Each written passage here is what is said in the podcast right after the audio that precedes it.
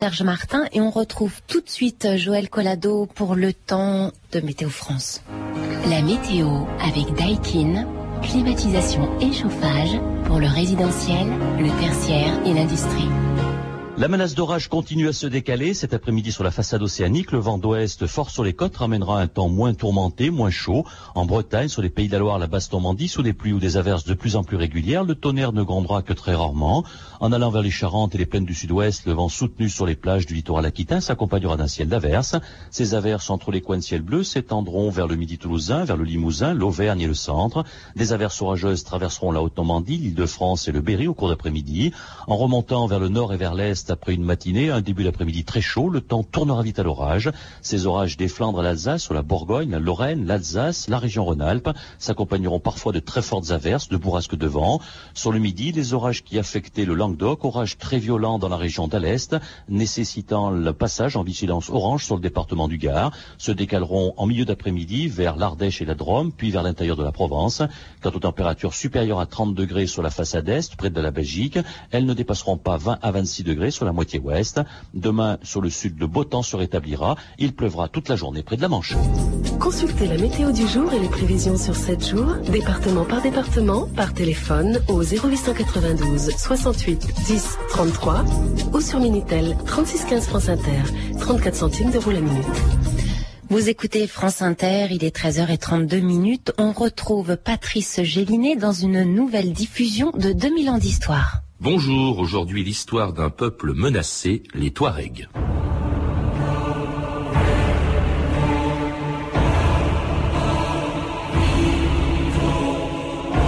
Une partie de toi part vers les villes, mais ta chair appartiendra toujours au désert. Chanson Touareg.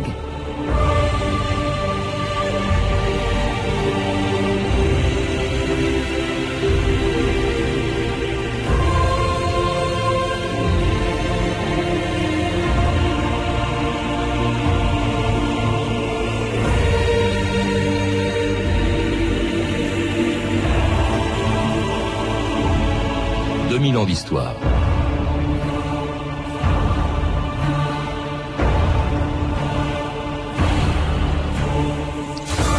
Combien sont-ils On n'en sait rien, peut-être moins de 2 millions, sur un territoire grand comme quatre fois la France. Ignorant les frontières, vivant en dehors du temps, parcourant depuis des siècles une des régions les plus déshéritées de la Terre, les Touaregs essayent encore de résister à la politique des États qui veulent les sédentariser au risque de faire disparaître un des peuples les plus singuliers de l'histoire.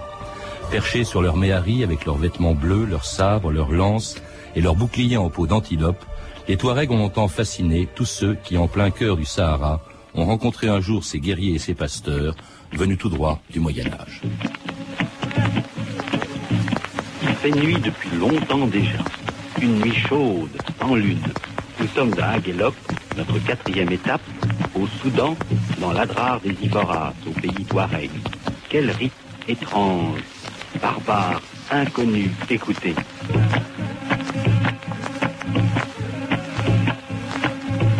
Les guerriers portent sur le visage un voile, le hitam, aussi sombre que leurs vêtements.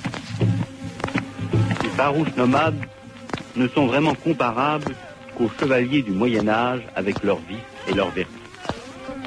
Hélène Clodoawad, bonjour. Bonjour. Ah, vous êtes anthropologue, chercheur au CNRS et auteur d'un livre sur les Touaregs qui vient de sortir chez Gallimard. Est-ce que les Touaregs d'aujourd'hui ressemblent encore à, ceux dont on parlait dans cette vieille archive qui datait de, 42, de 1942 euh, certainement, ils ne, ils ne ressemblent pas tout à fait à cette image, mais ont-ils ressemblé un jour à cette image? Finalement, euh, on est amené à réfléchir sur la construction de ces clichés sur l'autre, celui qui représente l'être différent de soi, et on s'aperçoit que cette idée d'archaïsme, par exemple, a subsisté au fil des temps, mais à mon avis ne correspond pas vraiment à ce que sont les Touaregs. Alors cela dit, on en parle, vous le dites depuis très longtemps, je crois qu'on en parlait déjà au, au Moyen Âge.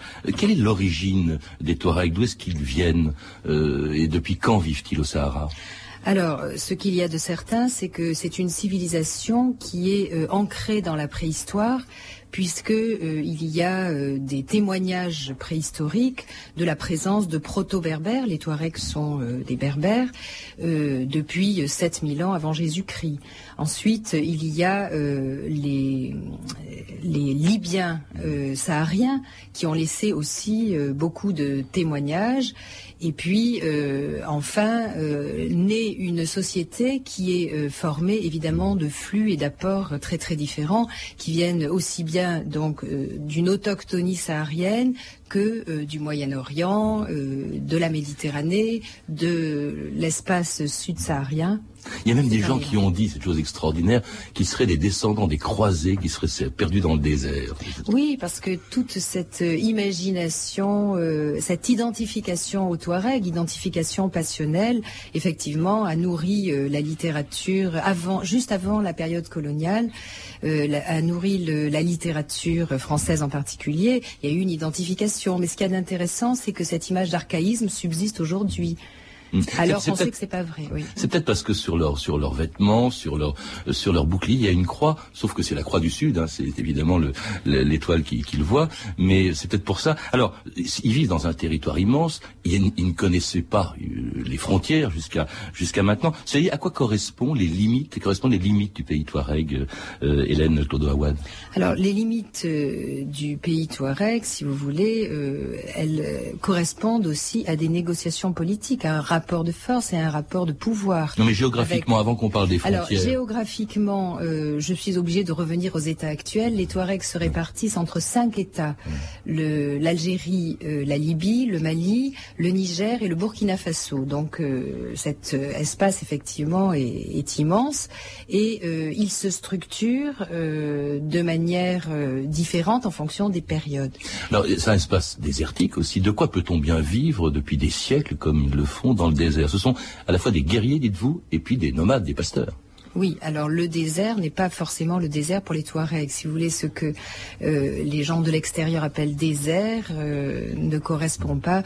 Euh, pour les Touaregs, il y a une grande partie de leur territoire qui est utilisable, donc ce n'est pas le désert. Ce sont effectivement, c'est une société qui est centrée sur l'élevage, mais le poumon de l'économie nomade, c'était avant tout le trafic caravanier, les échanges commerciaux lointains. Le sel, l'indigo, hein, qui donne la couleur oui, aux, vêtements. Euh, oui, c'est ça. Et vraiment, euh, enfin, une très très grande importance des échanges commerciaux euh, qui ont d'ailleurs varié au cours du temps aussi. Il parcourt donc ce désert depuis des siècles sans jamais s'y perdre grâce à la plus vieille boussole du monde, les étoiles, une archivina de 1998. Si vous êtes avec moi, je peux vous montrer chaque étoile de chaque région, de chaque puits aussi. cette étoile de l'ouest qui fait face à ta tête, c'était l'étoile qui montre la route de Nouakchott, Tombouctou-Nouakchott, direct. Chaque région, on a une étoile qui l'indique. Il est facile de, se, perdre, aussi dans les villes, mais pas dans le désert quand même. Les jours, c'est tout à fait une histoire différente. On, on, se repère par les différences couleurs du paysage. Il y a d'autres endroits, le sable est jaune. Il y a les endroits où le sable est rouge. Il y a les endroits où le sable est, blanche comme du sucre. Est-ce que ce sont encore les, étoiles et le sable, euh, Hélène Claude qui, qui guident les Touaregs dans le désert? Non, il y a aussi la route maintenant. Euh, pas trop la route parce que le, sens de l'orientation effectivement est absolument remarquable. C'est une compétence qui est utilisée dans les activités les plus modernes qu'ils soient et cette euh, connaissance s'appuie sur euh, une observation très très précise de tas d'indices comme les traces du vent, de l'eau, euh, des animaux qui permettent de s'orienter et de retrouver avec euh, une grande sûreté euh, son chemin et son orientation. Donc c'est très remarquable et je trouve que les Touaregs ont développé une connaissance géographique inouïe. Et grâce aussi à un animal hein, fait pour le, pour le désert qui, qui, est le chameau, sans lequel les Touaregs n'existeraient pas. Il faut pas dire ça parce que quand il n'y a pas de chameau, les Touaregs existent aussi. Je crois que c'est un, un, instrument effectivement qui donne une certaine originalité à cette société. Mais avec les, les 4x4, euh, ils s'orientent tout aussi bien. Ils, ils, les ont instrumentalisés comme euh, ils l'ont fait avec le chameau. Alors, autre originalité, Hélène Claude c'est évidemment l'organisation sociale des Touaregs. Ils vivent en maison, en tribu d'abord, c'est ça euh, Qui se confé qui, et qui ont été parfois de grandes confédérations. Oui, tout à fait. Le... Ils comparent leur organisation sociale au fonctionnement du corps humain, si vous voulez, où chaque membre euh, a une fonction particulière, mais est indissociable de la fonction des autres membres. Donc euh, c'est un corps social euh, assez compliqué où tout le monde n'a pas forcément la même fonction ni le même rôle. Et la société Touareg au début du XXe siècle est organisée en cinq grandes confédérations qui regroupent des tribus, des maisons. Et puis elle est très hiérarchisée aussi. Hein. Il y a la noblesse, euh, un peu comme, à l'époque féodale, des nobles. Il y a les hommes libres. Et puis il y a les esclaves. Il y a eu longtemps des esclaves aussi. Oui, euh, il y a euh, effectivement un principe de hiérarchie qui ordonne cette société, mais il y a aussi un principe d'égalité. À l'intérieur des catégories sociales, vous avez un principe d'égalité. Mais je crois qu'on comprend vraiment cette société si on introduit un troisième principe qui est celui du dynamisme. C'est-à-dire qu'on n'est pas assigné forcément à vie euh, dans une catégorie sociale. Il y a une transformation, l'idée que euh, chaque individu est amené à parcourir, à faire un parcours social, physique, matériel, symbolique. Alors puis au-dessus de tout, alors c'est frappant en vous lisant Hélène Claude Awad, ben il y a euh, quelque chose qui est tout à fait unique dans le monde musulman. Les femmes, on écoute une jeune Touareg, Tachérif, au micro de Colette Fellous en 1990 on est bien considéré, on est beaucoup aimé, on est beaucoup protégé. Et les filles dans le désert, donc euh, à partir de, deux ans, lorsqu'on commence à parler, l'éducation commence, c'est-à-dire d'apprendre la fille à parler les Touaregs, c'est-à-dire le tamashek, d'une à l'écrire, d'une à savoir euh, de quelle tribu qu'elle appartient, si c'est noble ou pas. L'éducation commence à partir de là. Les filles sont vraiment beaucoup, beaucoup considérées c'est eux qui dirigent tout, mais vraiment dès toute petite, moi j'avais des responsabilités d'avoir des, bergers, euh, six ou sept hommes, en disant bon demain matin vous ferez ça, euh, demain matin il y en aura un qui va chercher l'eau, euh, moi je ferai ça et moi je participe, hein, je reste pas à la maison. les filles Touareg doivent savoir vraiment tout. C'est vraiment les femmes qui dirigent tout, Hélène Claude Awad Je ne dirais pas ça. C'est une société à dominante matrilinéaire, mais je crois que ce qui fait son originalité, c'est qu'elle est construite autour du principe féminin, au-delà de la femme.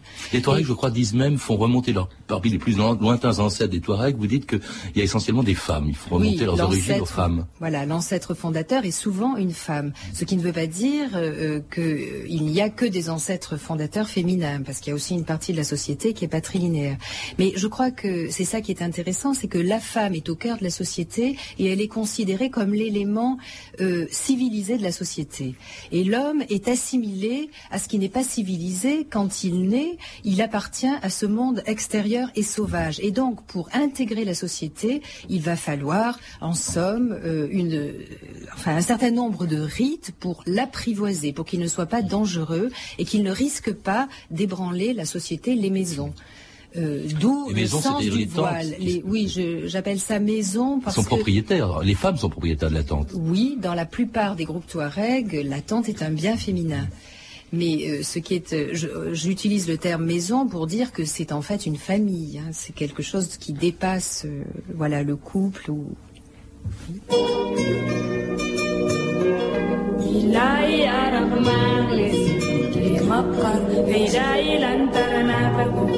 في بدارة ند ولا قولي ولا قولي تو قرشت ونيرت قشكا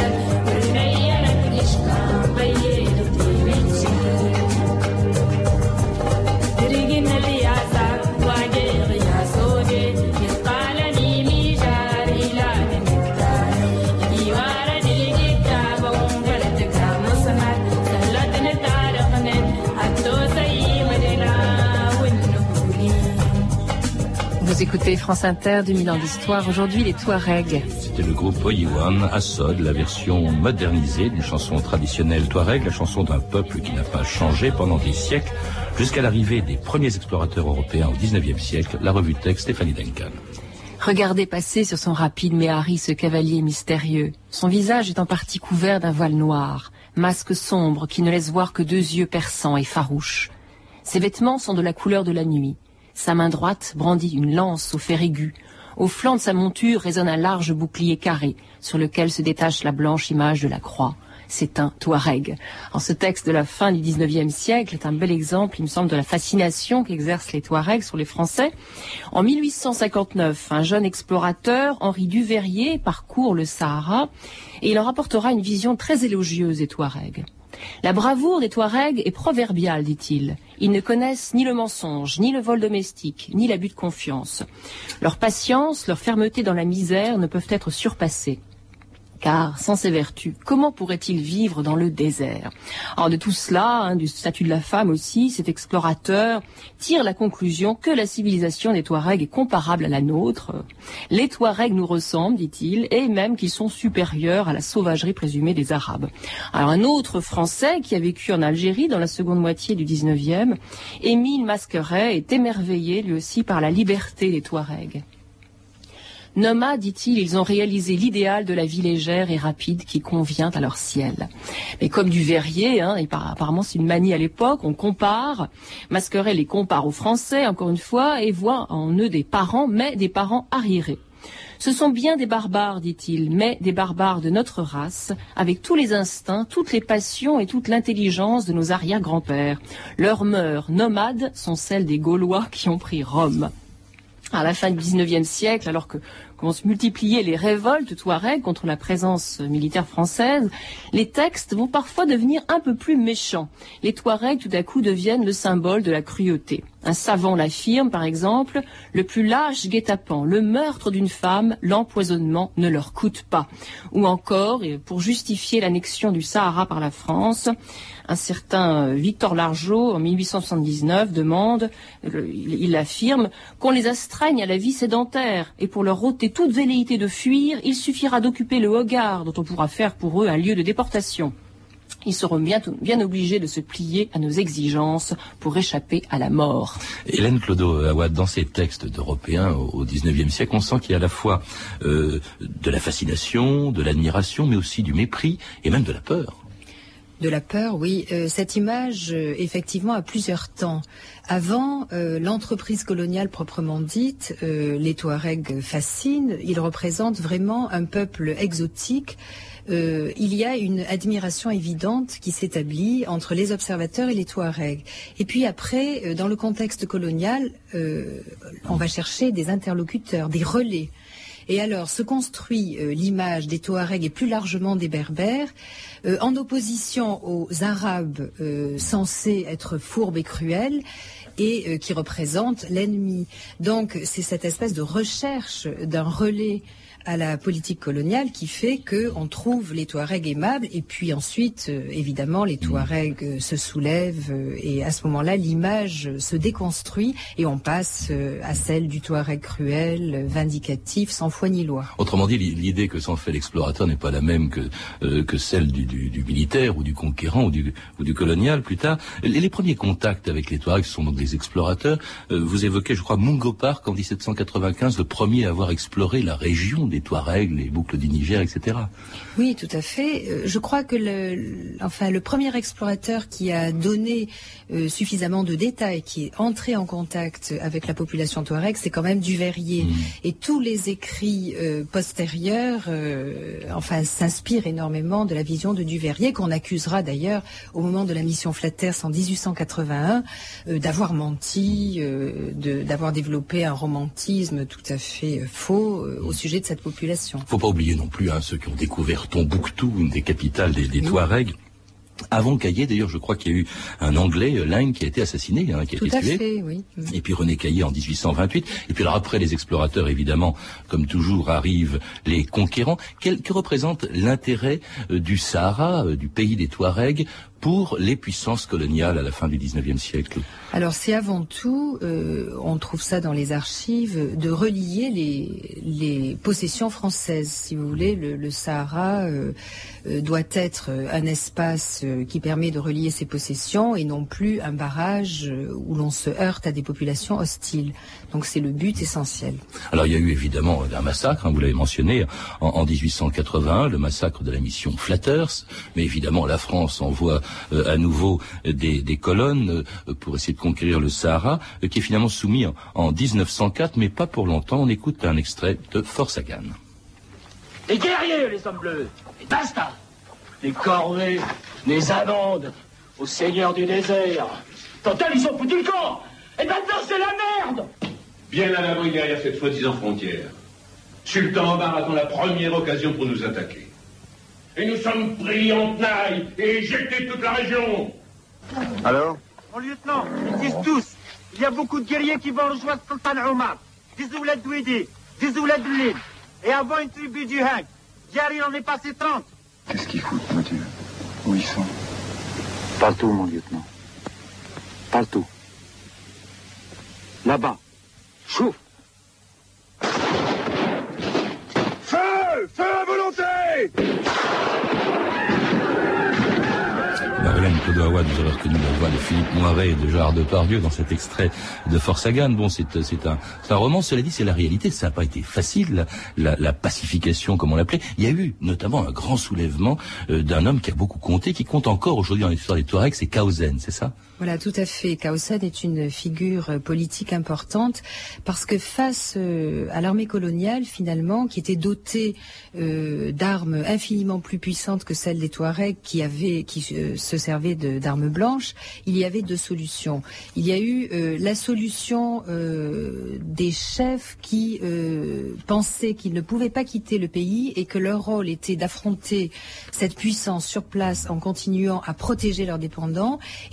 Des gens comme Kausen qui ont dit euh, il faut absolument euh, essayer euh, de se jeter dans cette guerre moderne avec les outils dont nous avons besoin. Et nous allons reconstituer des forces dans l'exil. Et c'est un peu le parcours de Kausen qui mettra 17 ans à atteindre son but, c'est-à-dire à se trouver à la tête d'une armée moderne, capable d'affronter l'armée coloniale. C'est lui, il faut le rappeler, qui a, qui a fait tuer le, le père de Foucault, qui je crois, renseignait pas mal euh, l'armée française. hein. Il servait aussi à ça, cet ancien militaire qui était le père de Foucault, donc mort en 1916 euh, à Tamanrasset. Et puis alors viennent euh, donc euh, 40 ans au fond de, de, de soumission. Euh, je crois pas, je sais pas si le statut des Touaregs a beaucoup changé. Ce qui a, ce qui a changé pour eux euh, de manière considérable, y compris après la euh, décolonisation en 1960, l'indépendance, ce sont les frontières. Voilà que ce pays sans frontières, leur territoire est divisé en plusieurs États. Vous l'avez rappelé. Tout à fait. Je- ça a beaucoup quand même changé sur le plan de l'organisation politique et sociale.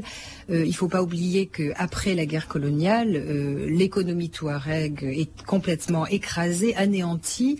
Euh, les groupes qui ont lutté activement sont détruits, y compris physiquement. Pour vous donner un exemple, la confédération de Kausen, les Ikaskazen, comptait 900 tentes avant la révolte et 60 à la fin. Donc il y a eu quand même euh, des massacres, il y a eu euh, une extermination des gens qui ont mené cette lutte. Les tribus ont été déplacées, il y a eu un démantèlement total de l'organisation politique. Donc le pays est très atteint. Un démantèlement qui continue puisque les Touaregs sont aujourd'hui euh, divisés entre l'Algérie, la Libye, le Burkina Faso, et le Niger et, et le Mali et séparés par des frontières de plus en plus infranchissables. On écoute encore cette jeune Touareg, Tachérif, en 1990. Aujourd'hui, si on va en Algérie, on va nous dire euh, non, vous traverserez pas, vous n'avez pas de papier. euh, on nous demande d'où on vient, vous êtes dit Mali, vous retournez. Et qu'à l'époque, il n'y avait pas ces problèmes-là. Les caravanes, ils faisaient des va-et-vient, ils amenaient ce qu'ils voulaient, ils trafiquaient ce qu'ils voulaient d'un côté ou de l'autre. Il n'y avait pas à dire retournez, vous n'êtes pas d'ici et tout. De chaque côté, c'était chez nous. Euh, je dirais même ça devient presque la misère des Touaregs et qu'à l'époque, c'est les échanges sur les animaux, c'est les, caravanes, c'était magnifique. Aujourd'hui, non. Alors, ça pose énormément de problèmes. C'est-à-dire, on diminue, on devient une petite minorité, que d'ici quelques années, ben, euh, il n'y aura plus de Touaregs, euh, des vrais Touaregs, il n'y en aura plus. Est-ce qu'on peut le croire, là, ce que disait cette jeune Touareg, euh, Oui, je disparition de, de ce peuple? C'est-à-dire, je pense qu'elle exprime le problème majeur de cette société aujourd'hui dans la modernité, euh, c'est la ghettoisation. C'est-à-dire, euh, on a fait d'une société qui était euh, largement euh, au centre des échanges, euh, non seulement économiques, mais aussi euh, sociaux, culturels, on en a fait une société isolée, et dans chacun de ces États, les Touaregs sont minoritaires. Donc c'est un problème énorme, et la recomposition euh, de la société Touareg dans ces conditions est très difficile. À quoi correspond, Hélène Claude Awad, la volonté qu'ont les États de sédentariser ces populations? Et, et comment le font-ils? Je crois que l'école compte pour beaucoup dans cette euh, sédentarisation. Pas tellement dans la mesure où il y a peu de Touaregs euh, scolarisés, ça représente une petite minorité. Mais il est évident que euh, si l'on applique le droit des peuples à disposer d'eux-mêmes, euh, on voit tout de suite le problème. Les Touaregs sont répartis entre cinq États, donc il n'est pas question de laisser germer cette revendication.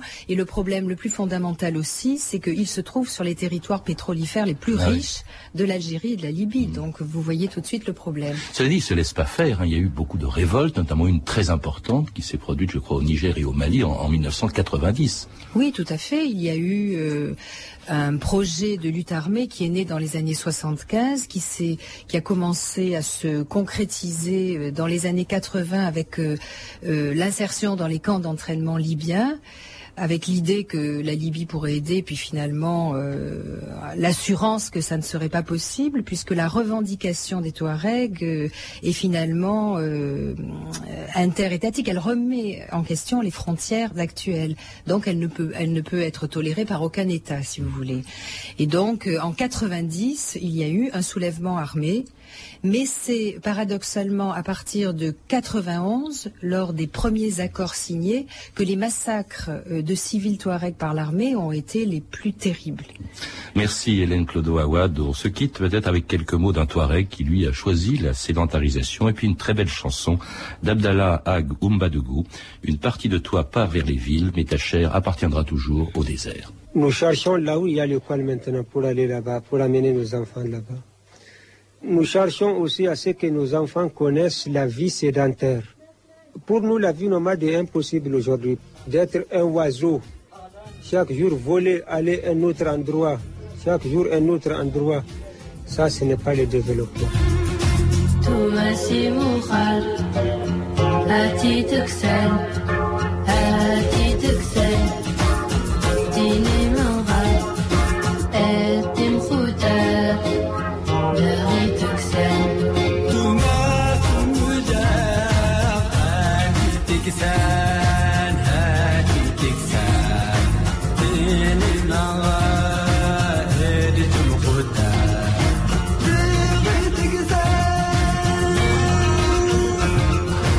Rappelle le titre du livre de mon invité, Hélène Claudio Awad, Touareg, apprivoiser le désert, un livre publié dans l'excellente collection Découverte Gallimard.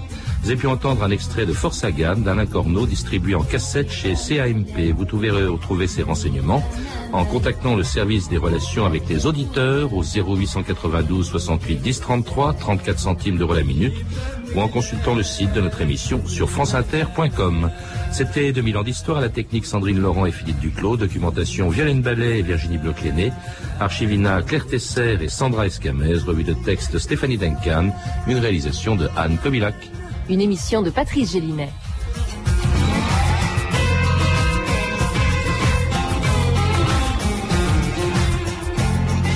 Cette émission avait été diffusée en 2002 le 25 septembre.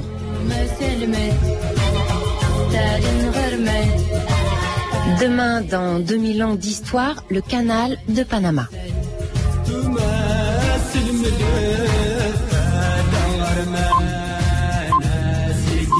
France Inter, il est précisément 14 heures.